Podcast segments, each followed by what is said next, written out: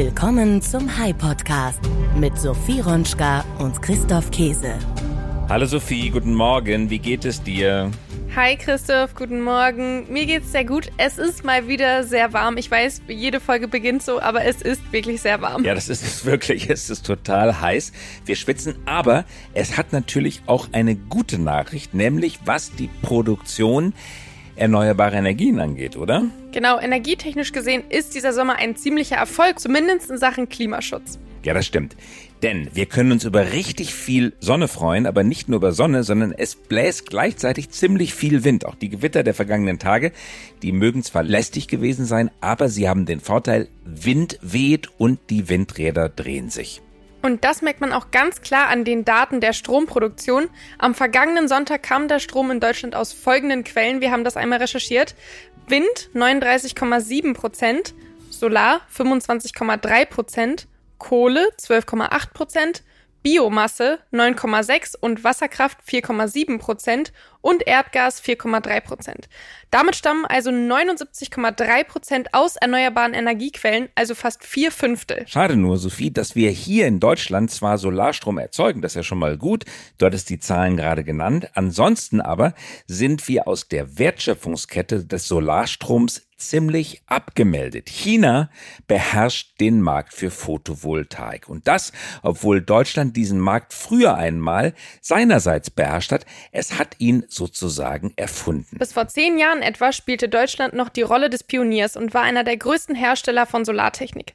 Doch dann ließen wir uns nicht nur den Aufstrich vom Brot nehmen, sondern auch noch die Butter, das ganze Brot und die Küche dazu. Photovoltaik ist ein sehr gutes Beispiel für ein Verhalten, das die Deutschen, wir Deutsche, immer wieder an den Tag legen. Wir sind hoch innovativ, wir erfinden neue Technologien, wir beginnen mit der Industrialisierung dieser Technologien, dann aber lassen wir uns von anderen Ländern und Regionen komplett den Rang ablaufen und manchmal sogar ohne es zu merken. Das kommt immer wieder vor, ist in den vergangenen Jahren immer wieder geschehen. Solar ist dafür ein gutes Beispiel. Und in dieser Folge wollen wir die Mechanismen des leichtfertigen Abstiegs einmal genauer untersuchen, am Beispiel der Photovoltaik.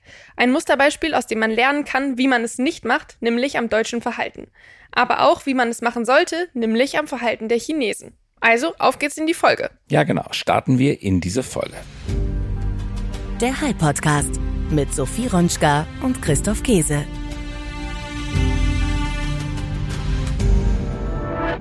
Henning Rath. Henning Rath sitzt für das Berliner Solarunternehmen Enpal in China. Dort organisiert er den Einkauf der Solaranlagen, die Enpal in Deutschland und anderswo einbaut. Sein Titel lautet Managing Director Chief Supply Chain Officer. Henning Rath ist einer der besten europäischen Kenner der chinesischen Solarindustrie. Seit mehr als zehn Jahren lebt und arbeitet er in China. Er hat den Aufbau und die rasante Expansion der Industrie dort erlebt. Vor allem aber versteht er genau, wie die Chinesen dieses Wirtschaftswunder zu Wege gebracht haben. Wenn man verstehen möchte, was die Chinesen richtig machen und gemacht haben, dann muss man Henning Rath genau zuhören. Übrigens machte Enpal im vergangenen Jahr knapp unter 400 Millionen Euro Umsatz. Also aus dem Startup ist ein veritables mittelgroßes Unternehmen geworden. Mit diesem Einkaufsvolumen ist Henning Rath einer der wichtigsten deutschen Solareinkäufer in China und er freut sich eines blendenden Netzwerks. Bevor Henning Rath vor rund drei Jahren zu Enpal kam, hat er für diverse andere Firmen in China gearbeitet. Studiert hat er in Münster, Stanford und Harvard. Hören wir also, was ihr miteinander besprochen habt. Henning Rath, herzlich willkommen. Schön, dass du mit dabei bist. Vielen Dank für die Einladung, Christoph. Henning, du lebst und arbeitest für Enpal in China. Wo genau lebst du? Ich lebe in Shenzhen, in Nanshan, dem südlichsten Punkt der, der Tech-Metropole. Bin mittlerweile seit elf Jahren in, in China und ja, seit vier Jahren in Shenzhen ansässig. Wir haben uns kürzlich in Berlin getroffen und du hast mir davon berichtet, wie intensiv und erfolgreich China seine eigene Solarindustrie aufgebaut hat. Das ist so spannend, dass ich dich gleich in den Podcast eingeladen habe und wir wollen heute darüber sprechen, was genau China erreicht hat. Du bist einer der führenden Experten zum Thema Solarindustrie in China, weil du, wie gesagt, dort seit langer Zeit lebst. Was genau macht die chinesische Solarindustrie so erfolgreich? Ja, ich glaube, das ist ähm auf verschiedenen Ebenen zu beantworten ist aus meiner Perspektive. Vielleicht fangen wir vorne an. Ähm, 2010 war es noch so, dass Deutschland letztendlich führend in der Solarindustrie war. Wir hatten unglaublich tolle Innovationen, die wir auch heute immer noch in Deutschland haben. Das Fraunhofer ISE, ähm, ein tolles Forschungsinstitut und hat letztendlich die Solartechnologie mitgeprägt und entwickelt. Und in den frühen 2000ern und dann bis 2010, 12 war die Solarindustrie in Deutschland boomend und Weltmarktführer. Was in China dann passiert ist, ähm, ist eigentlich schon darauf zurückzuführen, auf äh, die 1970er Jahre, ähm, wo China letztendlich eine neue Strategie eingeleitet hat und gesagt hat, wir wollen in einer gewissen Weise öffnen und uns reformieren. In, in den 1980er unter Deng Xiaoping gab es letztendlich eine Reformation, die dazu geführt hat, dass China heute auch da ist, wo sie sind ähm, und haben eigentlich ein, eine Strategie entwickelt, in Kerntechnologien Weltmarktführer zu sein und dort halt auch äh, Kernkompetenzen aufzubauen und diese zu hebeln. Und wenn wir es ein bisschen abstrahieren, geht es eigentlich darum, wie wir mit China in den letzten 40 Jahren zusammengearbeitet haben.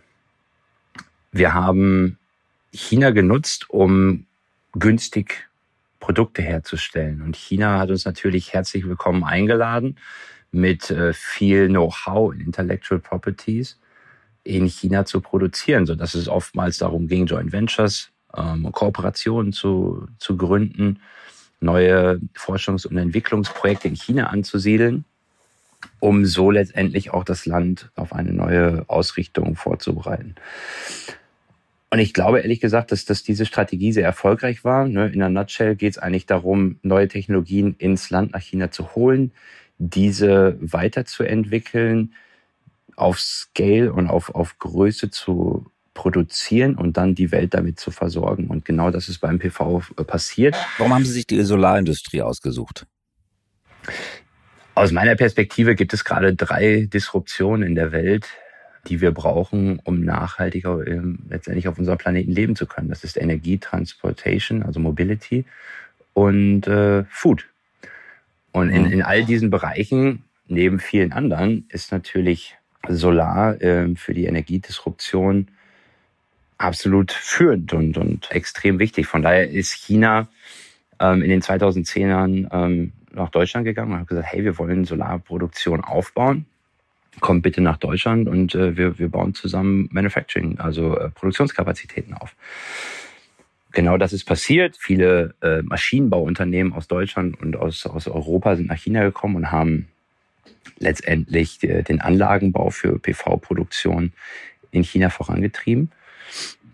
China ähm, hat schnell gelernt, hat äh, mit Sicherheit auch einen Teil adaptiert und kopiert, hat es verbessert und hat es durch Staatssubventionierung geschafft, eine Infrastruktur zu bauen, die heute fast unmöglich oder wenn nur sehr schwer wieder auch einzuholen ist. Infrastruktur bedeutet, sie haben halt durch Staatssubventionen äh, Investitionen, aber auch Operations- und Manufacturing-Kosten ähm, subventioniert, so dass es heute in ganz China überall ganze Städte gibt, die nur darauf ausgerichtet sind, sagen wir mal, PV-Module zu produzieren. Ne? Das geht davon los, wirklich von einer Sand, also von einer Siliziummine über Polysilizium, der Grundstoff einer, einer Solarzelle, letztendlich die ganze Wertschöpfung so weit vertikal zu integriert zu haben, dass es eine extrem effiziente Lieferkette gibt. Lass uns gleich zur Lieferkette kommen, aber nochmal zur, zur Größenordnung. Du sagst, ganze Städte leben davon, äh, äh Quarzsande zu fördern, Polysilizium herzustellen. Wie ist der Masterplan dahinter? Wer hat sich ausgedacht, welche Stadt welche Funktion übernimmt? Und wie muss man sich die Skala vorstellen? Weil es muss ja in gewaltigen Größenordnungen stattfinden. Das ist so, ja. Also ich glaube, der Masterplan Chinas aus den 80er Jahren, wie schaffen wir es, China neu zu erfinden, die Welt mit Technologien zu versorgen und dann aber auch Technologieführer zu werden. Das heißt, Beijing gibt schon vor, wo in welche Technologien wie zu investieren ist. Und äh, dann werden oder wurden in der Vergangenheit die Provinzen ähm, sehr stark incentiviert, diese Richtung letztendlich mitzugestalten. Also das ist jetzt im Bereich, also in der in dem, in dem größeren Bereich um Shanghai viele Produktionskapazitäten gibt. Es gibt in, in der Provinz Hefei einen, einen unglaublichen Push auf PV. Und um eine ungefähre Größenordnung zu geben, China hat dieses Jahr ungefähr eine Produktionskapazität von 785 Gigawatt an Modulproduktionskapazitäten. Nur in diesem Jahr? Nur in diesem Jahr, 2023. Also sie haben es ungefähr, also 90 Prozent Wachstum gegenüber 2022 ist eine unfassbar große Zahl, weil wir uns im Hardware, also wir, wir bewegen uns ja hier im Molekülbereich, bedeutet, das ist jetzt nicht einfach ein Softwarewachstum, sondern wir bauen halt quasi doppelt so viel Fabriken. Ähm, und um das mal in, in Relation zu setzen, wir brauchen dieses Jahr oder wir sagen vorher, dass die Welt ungefähr so zwischen 380 bis 450 Gigawatt an Modulkapazitäten zubauen kann. Das ist eine, eine, Zahl, die oft mal nicht greifbar ist. Also um das mal zu übersetzen, das sind ungefähr so 900 Millionen Module, circa 900.000 Seekontainer. Ähm, 900.000 Seekontainer. 900.000 Seekontainer. Auf einen großen Frachter passen so 16.000 bis 25.000 Container. Das sind also viel mehr als ein riesiger Frachter. Ja, viel, viel mehr, ja. Also das sind 220.000 Fußballfelder. Und ich erkläre das meinen Teams immer mit ungefähr 0,7 Mal das Saarland. Okay. Das produzieren die im einzigen Jahr. In einem einzigen Jahr. Also die Produktionskapazitäten sind fast doppelt so hoch wie das, was wir zubauen können. Ähm, was natürlich auch gerade zum Preisverfall führt. Aber ja, das ist gerade der Scale, auf dem die sich bewegen was natürlich jetzt von der europäischen Regierung auch adressiert wird, wie wir es schaffen, eine gewisse Reindustrialisierung der Solarindustrie in Deutschland zu schaffen. Und es gab jetzt erste Subventionierungskonzepte ähm, aus dem äh, BMWK für 10 Gigawatt. Ja, also wenn wir das nochmal in Relation setzen, die Welt äh, verbaut dieses Jahr, sagen wir mal, 450 Gigawatt. Die Produktionskapazitäten sind 750 Gigawatt. Und hier in Deutschland kriegen wir Subventionierung in einer gewissen Art und Weise für 10 Gigawatt. Warum haben wir uns damals diese Industrie, du sagtest, wir waren führend in der Industrie, so leicht wegnehmen lassen? Das ist eine gute Frage. Ich glaube ehrlich gesagt, wie denke ich darüber nach? Die Welt, in der wir jetzt leben, ist, glaube ich, die beste Welt, die es jemals gab. Und es, ist, es gibt unglaublich viel tolle Innovation. Es gibt unglaublich viel, viele Chancen, die wir haben, die wir auch nutzen müssen. Deutschland oder auch die viel, viele Länder in der westlichen Welt haben, glaube ich, in den letzten 20, 30 Jahren den Fehler gemacht, dass wir gesagt haben, wir möchten gerne Technologieführer sein, aber wir möchten nicht mehr die Dinge produzieren in einem gewissen Maße, weil es halt nicht attraktiv war, sondern es war attraktiv, Margen zu machen, in günstigen Lohnländern zu produzieren. Das hat aber dazu geführt, dass wir Technologien weiterhin entwickeln können, aber nicht mehr wirklich in einer Größenordnung, in einer Industrieordnung produzieren können, um wettbewerbsfähig zu sein. Genau das ist bei der Solarindustrie passiert. Wir waren weiterhin Technologieführer. Wir haben aber unsere Technologie exportiert und, und haben eigentlich nicht verstanden, dass die, ähm, oder vielleicht haben wir es verstanden, aber ausgeblendet, dass die Adaptionsrate in China und auch die, die Lernkurve so schnell war, ähm, plus es eine Regierung gab, die ähm, zu 100 Prozent dahinter stand und extrem viel Geld da reingepumpt hat, das darf man nicht vergessen, dass wir eigentlich am Ende nicht mehr wettbewerbsfähig waren. Und diese Wettbewerbsfähigkeit müssen wir zurückholen. Nicht aufgrund von, in meinen Augen, mit Sicherheit auch ein Teil, ne, aufgrund von äh, geopolitischen Interessen, dass wir hier eine Art Unabhängigkeit bauen. Aber viel wichtiger ist es, in diesen drei, und das ist meine Meinung, in diesen drei disruptiven Technologien, Energie, äh, Mobilität und, und Food Supply, hier in Deutschland auch weiterhin einen, oder auch in Europa einen, weiterhin einen äh, wichtigen Standort für Produktionskapazitäten zu haben. Mhm.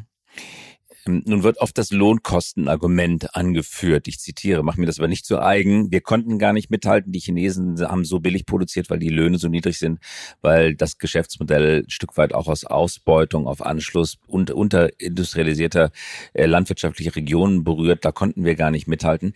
Gegenargument zu diesem Gegenargument lautet, die haben eben auch sehr stark automatisiert. Inzwischen ist es auch eine stark automatisierte Industrie, deswegen können sie preiswert produzieren. Wenn das wahr wäre, dann könnten wir ja vielleicht mit hoher Automatisierung trotz des Lohnkostennachteils auf unserer Seite eventuell in Zukunft noch einmal mithalten. Welches dieser beiden Argumente ist richtig? Lohnkosten oder Automatisierung? Ich glaube, im Punkto Lohnkosten ist beides wahr.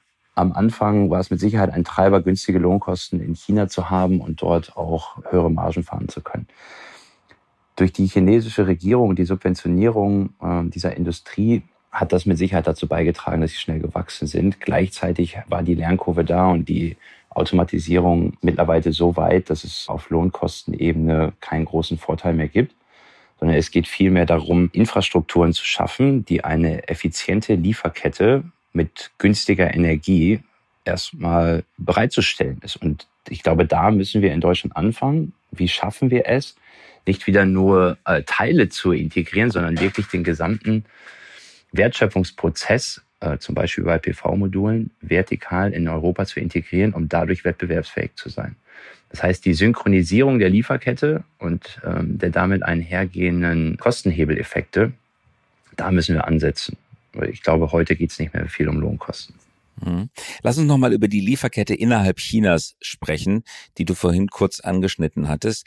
Du hast berichtet, dass sie eben nicht einfach nur eine Wertschöpfungsstufe aufgebaut haben, sondern sie machen alles. Vom Silizium über die Siliziumveredelung, über das einzelne Modul, über das Panel, über die Steuertechnik, über die Energietechnik, über die Gleichrichter etc. etc. Sie haben die komplette vertikale Wertschöpfungskette ins Land geholt und beherrschen sie sowohl von den Rohstoffen als auch den Produktions- und Fertigungsverfahren bis hin zur Elektronik, zur Steuerung, zur Software.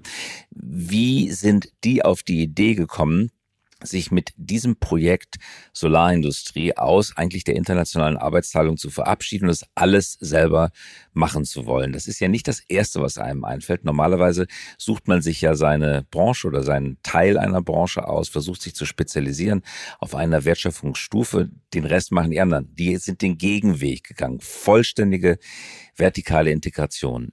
Wer hat diesen Plan erdacht und wie setzen Sie ihn um? Ich glaube, die chinesische Industrie zusammen mit der Regierung hat äh, diesen Plan ausgearbeitet und aus den Federn Deutschlands gelernt. In Deutschland war es so, dass wir jede Wertschöpfung in einem eigenen Unternehmen verankert hatten. Das heißt, wie ist die Wertschöpfungskette bei PV-Modulen? Es gibt letztendlich einmal den Minenabbau von Silizium. Daraus wird Polysilizium, metallurgisches Silizium gemacht. Das ist ein sehr intensiver, energieintensiver Prozess. Daraus gibt es sogenannte Ingots. Ne, das kann man sich so vorstellen wie so eine lange Karotte, ne, eine metallische Karotte. Daraus werden sogenannte Wafers gesägt, sehr dünne Scheiben. Daraus werden Zellen gemacht, daraus werden Module gemacht. In Deutschland war es so, jede, ne, es gab eine Firma und manchmal hat auch eine Firma zwei Wertschöpfungsschritte gemacht. Und die haben ihre Kapazitäten hochgefahren und angepasst. Jetzt gab es aber keine Synchronisierung in der Lieferkette. Das heißt, sagen wir mal, es gab eine Firma, die hat Zellen gemacht und die hatte eine Kapazität von 10. Die Modulkapazität lag aber bei 8. So gab es halt eine Überkapazität, der Preis ist gefallen und ähm, die Synchronisierung und das, die ganze Lieferkette war nicht mehr eingeschwungen. China hat daraus gelernt und gesagt, um in einem Commodity wirklich erfolgreich sein zu können, was so zukunftsträchtig ist und so wichtig ist für die Gesellschaft in der Zukunft, müssen wir anfangen, vertikal zu integrieren. Das heißt, wirklich den gesamten Wertschöpfungsschritt hier zu lokalisieren und mit lokalen Playern mindestens drei bis vier Wertschöpfungsschritte zu integrieren. Das heißt, die wirklich erfolgreichen chinesischen Unternehmen, die machen nicht nur PV-Module, sondern die fangen letztendlich vorne an der Wertschöpfung an. Und hier gibt es ne, auch Partner von, von Enpal, wie zum Beispiel ein Longi oder auch ein, ein, ein JA Solar, die halt ganz vorne anfangen und sagen, ich mache Ingots, ich mache äh, die Wafers, ich mache die Zellen, ich mache die Module. Und so sind sie in der, in der Synchronisierung in der Lieferkette und stellen sicher, dass die Kapazitäten, die sie in den jeweiligen Wertschöpfungsschritten bauen, auch wirklich genutzt werden können und so effizient zu arbeiten. Und für mich ist es immer wieder erstaunlich. Ich bin in einem kleinen Dorf im Münsterland aufgewachsen. Ich bin immer fasziniert, ehrlich gesagt, davon, wenn ich in so eine Fabrik komme, was es für eine, ja, für einen Automatisierungsgrad, aber auch für eine Effizienz gibt. Das ist ja faszinierend. Mhm. Und diese vertikale Integration, diese Synchronisierung der Produktionsmengen findet innerhalb von Unternehmen statt oder zwischen Unternehmen durch irgendeine Branchenorganisation oder durch staatliche Planung? Die finden innerhalb der Unternehmen statt. Also es gibt da jetzt keine Planmarktwirtschaft, sondern Unternehmen. Ähm, in China gibt es eine unglaublich harte Konkurrenz im Solarmarkt. Ne? Also es gibt halt fünf, sechs, sieben große Firmen, aber es ist ein totaler Preiskampf. Es ist letztendlich ja ein, ein Commodity. Aber jeder dieser Firmen hat verstanden, dass die Wertschöpfung letztendlich in Produktionseffizienzen liegt und in Aussteuerung der Lieferkette, sodass sie da ähm, im globalen Markt kompetitiv auftreten können. Abschließende Frage, Henning, wie können wir denn jetzt in Europa, du hattest es vorhin schon angedeutet, in diesen Markt zurückfinden? Gibt es noch eine Chance und wenn ja, wie sieht die aus? Ich glaube ehrlich gesagt, dass es verschiedene Wege gibt, die, die PV-Produktion äh, auch wieder zurück nach Europa zu holen. Einer der Wege, und da, da arbeiten wir gerade bei NPAL auch äh, dran und unterstützen Projekte, wie wir Leuchtturmprojekte zwischen Asien und Europa wieder aufbauen können. Bedeutet, China ist zurzeit Technologieführer, vielleicht nicht in der Forschung und Entwicklung von Solarmodulen, in meinen Augen vielleicht schon, aber gerade halt auch in dem Bereich ähm, Produktionskapazitäten zu bauen, diese zu entwickeln und aber auch zu operieren so dass wir darüber nachdenken, wie wir es schaffen, in Kooperationspartnerschaften mit asiatischen Partnern hier in Europa vertikal integrierte Produktionskapazitäten letztendlich wieder aufzubauen. Wir arbeiten dazu auch sehr eng zusammen mit Herbert Dies, der eines dieser Projekte leitet, um letztendlich vom Polysilizium bis zum Modul 20 Gigawatt an Produktionskapazitäten wieder aufbauen zu wollen. Dazu benötigt es aber einen gewissen Anschub auf europäisch und deutscher Ebene. Bedeutet, wir brauchen Subventionierung auf äh, Investitionsebene als aber auch auf der OPEX-Ebene. Und glücklicherweise sind wir in 2023 mittlerweile in Europa so weit, dass es, sag mal, Licht am Ende des Tunnels gibt. Die, die Regierungen sind sich einig, dass es eine gewisse staatliche Hilfe geben muss, um, um das wieder anzuschieben. Und hier sind wir genau im Austausch. Ich fliege nächste Woche zusammen mit Dr. Habeck nach Indien, um beim G20 der Energieminister letztendlich auch Diskussionen zu führen, wie wir es schaffen, zwischen Asien, Indien, also China, Südostasien, Indien und Europa Partnerschaften aufzubauen, um erneuerbare Energien hier auch wieder anzusiedeln. Von daher, ich glaube, es gibt total tolle und, und äh, vielversprechende Projekte. Der Schlüssel zum Erfolg liegt in meinen Augen darin, dass Industriepolitik, Industrie und aber auch Abnehmerschaft hier in den Dialog müssen und Zugeständnisse machen, weil eine, eine Produktionsansiedlung wird teuer werden, es wird lange dauern, es ist möglich, aber es kann halt nicht von einer Partei getragen werden, sondern wir müssen als Gesamtkonsortium hier agieren. Wo wäre denn innerhalb Deutschlands der beste Standort dafür? Ich glaube, die Frage ist, für welchen Wertschöpfungsschritt? Ne? Ähm, ist jetzt zum Beispiel Polysilizium oder, oder Zell, äh, also Solarzellproduktion Deutschland der richtige Standort? Wahrscheinlich nicht, weil das schon auch noch sehr energieintensiv ist. Energie ist gerade teuer in Deutschland. Aber wir denken darüber nach, ähm, gewisse Wertschöpfung nach Südeuropa zu fahren, gewisse äh, Wertschöpfung nach Osteuropa. Ich glaube, Deutschland ist äh, ein toller Standort für Modulproduktionskapazitäten, da es weniger energieeffizient ist und hochautomatisierbar. Ich könnte mir auch gut vorstellen, Zellen in Deutschland zu machen. Da sind wir gerade in Diskussion. Allerletzte Frage, Henning. Du hattest vorhin beschrieben, wie gut China erkannt hat, die Schwächen damals in der deutschen Produktion, wie sie uns treffen können. Wo sind heute die Schwächen Chinas, die wir umgekehrt treffen können? Das ist eine gute Frage, Christoph. Ich glaube tief an dezentralisierte Strukturen in Unternehmungen als auch in Regierungen. Ähm, in den letzten Jahren haben wir gesehen, auch schon vor Corona, aber deutlich auch während Coronas, dass Beijing und die, die Regierung in Beijing Machtkonsolidierung betreibt, ähm, sodass die Provinzen nicht mehr so viel Entscheidungsgewalt haben und aber auch Steuerung, Innovation voranzutreiben wie in der Vergangenheit. Ich glaube, das ist ein großer Schwachpunkt. Weiterhin ist es, glaube ich, so, dass wir einen demografischen Wandel in China sehen, der mit Sicherheit nicht hilfreich sein wird, in der Zukunft wirklich auch Innovation voranzutreiben. Der soziale Druck in China ist mittlerweile so groß, dass es für viele junge Menschen kaum noch möglich ist, wirklich ein Privatleben zu führen. Ich bin selber mit einer Chinesin verheiratet und habe eine kleine Tochter.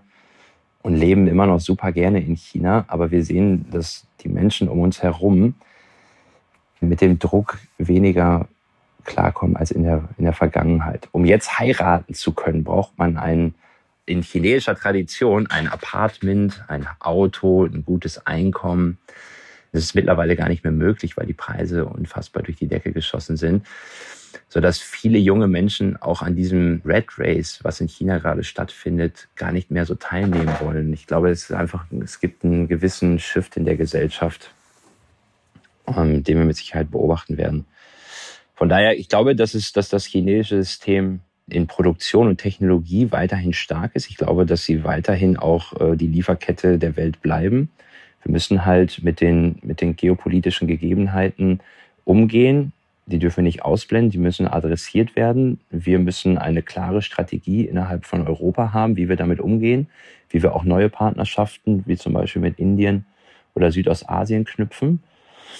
Und gleichzeitig wünsche ich mir Partnerschaften zwischen Asien, China und Europa, um eine Reindustrialisierung Europas voranzutreiben. Weil ich glaube, der nächste Schritt, den wir sehen werden, ist das sich 2010 wiederholen wird, diesmal nicht im PV, aber im Automobilbereich, was Deutschland, ähm, glaube ich, schon auch viel Probleme bereiten wird. Das heißt, hier sind wir jetzt die Generation, die dieses Problem adressieren muss und auch lösen muss. Henning war das. Ganz herzlichen Dank fürs Dabeisein. Danke für deine Einsichten, für deine Offenheit und viel Erfolg mit deiner Firma, mit deiner Familie, deiner Frau und auch auf deiner Reise mit Robert Habeck nach Indien. Wunderbar. Vielen Dank, Christoph, für die Einladung. Alles Gute. Bis dahin. Bis dann. Tschüss. Und was schreibt ihr euch diese Woche auf den Merkzettel? Ich habe mir gemerkt, Deutschland hatte großen Vorsprung bei der Solartechnik, verpasste aber den Aufbau einer synchronisierten Industrie, die Lieferungen entlang der Wertschöpfungskette intelligent koordiniert. Außerdem, China möchte drei strategisch wichtige Märkte der Zukunft dominieren, die Energie, Mobilität und Lebensmittel. Auf allen drei Märkten werden große Fortschritte erzielt. Anfangs steckte die chinesische Regierung viel Geld in den Aufbau der neuen Industrie, inzwischen ist aber eine selbsttragende Branche entstanden, die große Preissetzungsmacht besitzt. Ich habe mitgenommen und mir gemerkt, China betreibt im Solarsektor keine staatliche Privatwirtschaft, sondern setzt auf harten Wettbewerb. Die Koordinierung der Wertschöpfungskette findet in großen Unternehmen statt, teilweise aber auch zwischen diversen Unternehmen. Außerdem China produziert allein im laufenden Jahr doppelt so viele Solaranlagen, wie weltweit verbaut werden können. Der Marktvorsprung ist enorm groß. Und drittens, Deutschland und Europa können ihren Rückstand eventuell noch aufholen, mindestens aber ihn verkleinern. Aber nur, wenn sie koordiniert und entschlossen vorgehen. Dies setzt aber voraus, dass man der Solarindustrie strategische Priorität einräumt und entsprechend fördert. Das war's auch schon wieder mit dem Hype-Podcast für diese Woche. Christoph, du hattest dich ja mit Henning in Berlin getroffen. Wie war euer Treffen? Immer wieder interessant, Henning zu treffen. Manchmal kommt er nach Deutschland, nicht oft, aber wenn er da ist, dann genieße ich die Treffen mit ihm. Wir haben einen Espresso bei uns unten im Bürogebäude getroffen und hochinteressant von ihm ein Privatissimum über die chinesische Solarindustrie zu bekommen. Wir haben so lange geredet, dass wir es gar nicht mehr geschafft haben, den Podcast aufzuzeichnen. Dann haben wir uns ein paar Tage später verabredet. Der war immer noch in Berlin. Wir haben es dann per Video aufgenommen. Ähm, wirklich äh, hochspannend, äh, Henning zuzuhören. Ja, super, dass das geklappt hat, dass wir die Aufnahme doch noch machen konnten, denn das Thema ist wirklich hochspannend und super wichtig. Wir hoffen, für Sie und für euch war es genauso spannend. Wir wünschen einen guten Start in den Tag und in die restliche Woche. Genau, wir freuen uns auf die nächste Woche. Bis dann. Tschüss. Bis dann. Tschüss. Das war der High Podcast für diese Woche. Wenn Sie keine Folge verpassen möchten, immer dienstags um 5.55 Uhr kommen wir heraus. Versprochen. Mögen Sie uns? Dann abonnieren Sie uns jetzt oder hinterlassen Sie einen Like. Wir freuen uns über Anregungen, Kritik und Wünsche. Schreiben Sie uns gerne an podcast.hi.co. Nicht .com, sondern .co. Eine Produktion der Axel Springer High GmbH, einer führenden Beratung für Strategie und Umsetzung neuer Geschäftsmodelle. Wir engagieren uns leidenschaftlich für das Wachstum Ihres Unternehmens.